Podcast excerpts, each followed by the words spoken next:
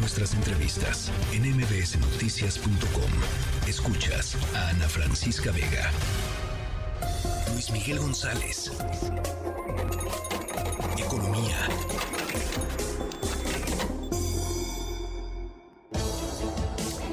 Luis Miguel González, me da gusto saludarte.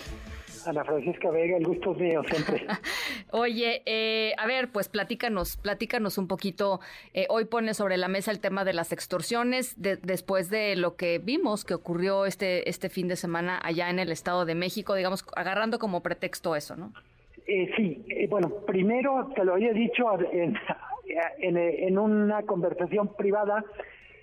muchas felicidades por lo de ayer, la entrevista creo que nos abre los ojos a muchos de los que estamos todavía conmovidos con lo que está pasando, eh, escuchar el testimonio de alguien que nos cuenta lo que estaba pasando y cuando dice, bueno, uno de los de lo que detonó, uno de los factores que detonó la crisis es estamos teniendo una mala cosecha y no pudimos negociar una rebaja. Sí, sí, sí, sí, sí.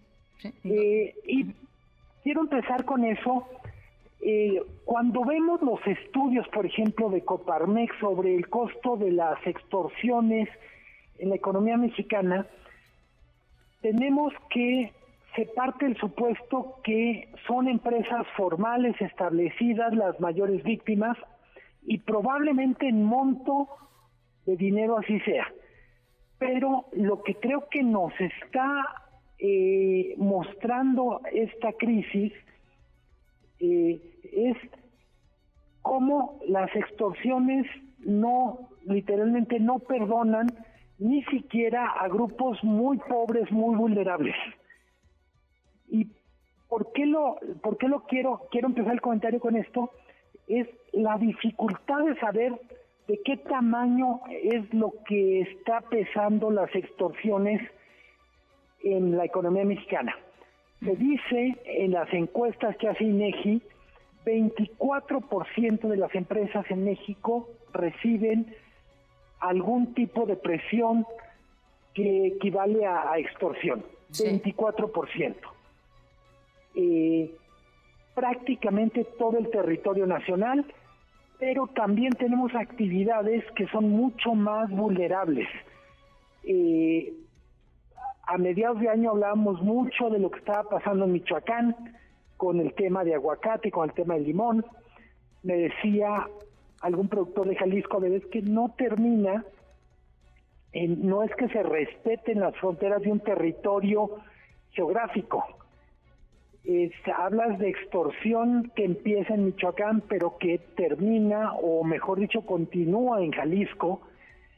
Eh, un estudio del Instituto para la Economía y la Paz dice la violencia en México cuesta 18% del PIB y la variable o el renglón más caro es precisamente las extorsiones, más que los secuestros, más que los homicidios.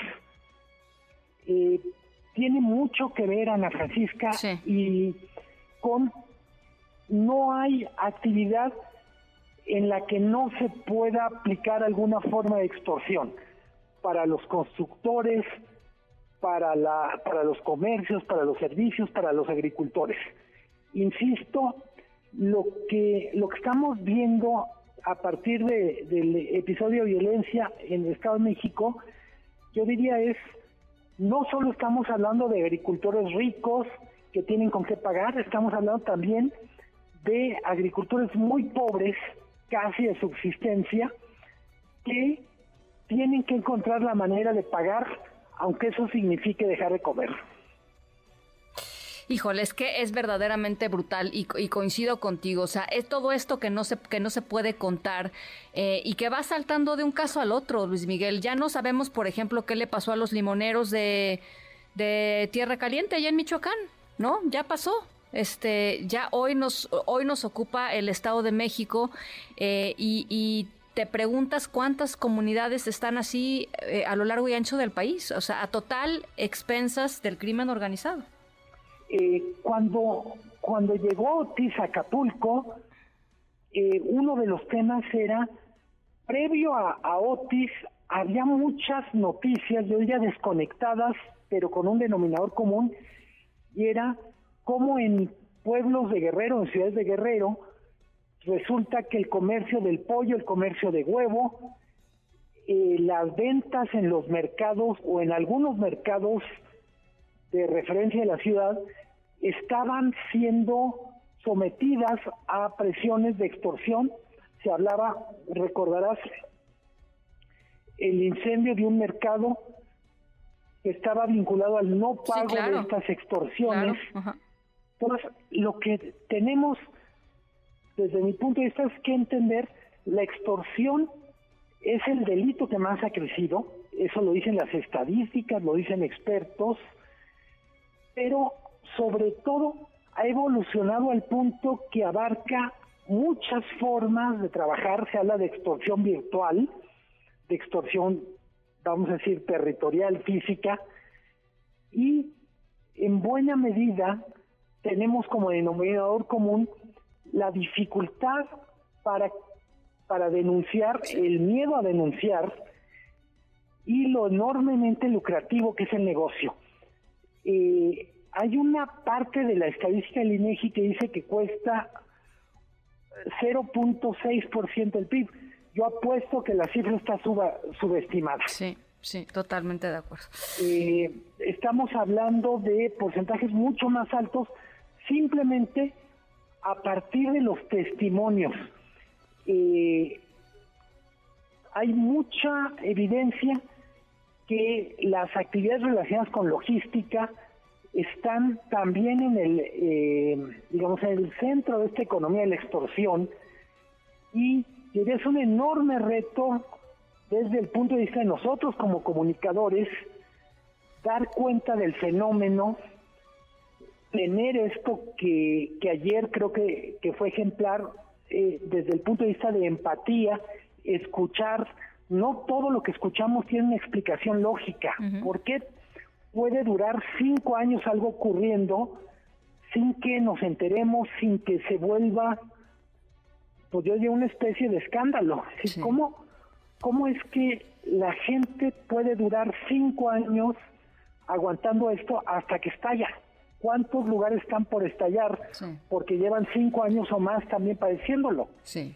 Sí, es un es un verdadero reto, este, y pero por supuesto, pues lo primero para ellos, ¿no? Este, nosotros como comunicadores, bueno, pues ahí mal que bien em, tratamos de seguirle el ritmo a estas cosas espantosas que nos toca narrar, pero pero pues tú imagínate eh, pues, las vidas de estas comunidades y el pánico que deben estar teniendo, Luis Miguel, pánico. Eh, totalmente. Y pánico quiere decir, en algunos casos, eh, huyen del lugar donde estaban, lo que implica desde lo económico costos de traslado, costos de no poder trabajar, de perder la casita que tenían para irse a otra zona donde van a ser con frecuencia pues tratados como básicamente como extranjeros en su propia tierra eh, creo que creo que todo tiene una dimensión económica, pero en un, en un primer momento estamos hablando de un tema social. Los números a mí no me dan entre el 18% que dice el Instituto de la Paz y el 0.67 que registra el INEGI en extorsión. Supongo que el número está a la mitad pero más que el número es el drama que hay detrás de cada costo. Totalmente. Lo que se sacrifica para pagar al que te extorsiona, el costo de tener que emigrar, cerrar tu negocio, literalmente dejar enterrar el trabajo de varios años. Dejar tu vida. Para, pues literalmente para no sucumbir. Sí. Híjole, pues bueno, eh, en, esa, en esas estamos eh, y creo que es importantísimo el, ángulo que tú pones sobre la mesa. Gracias, Luis Miguel. Con muchísimo gusto. Un abrazo. Un abrazo. Noticias.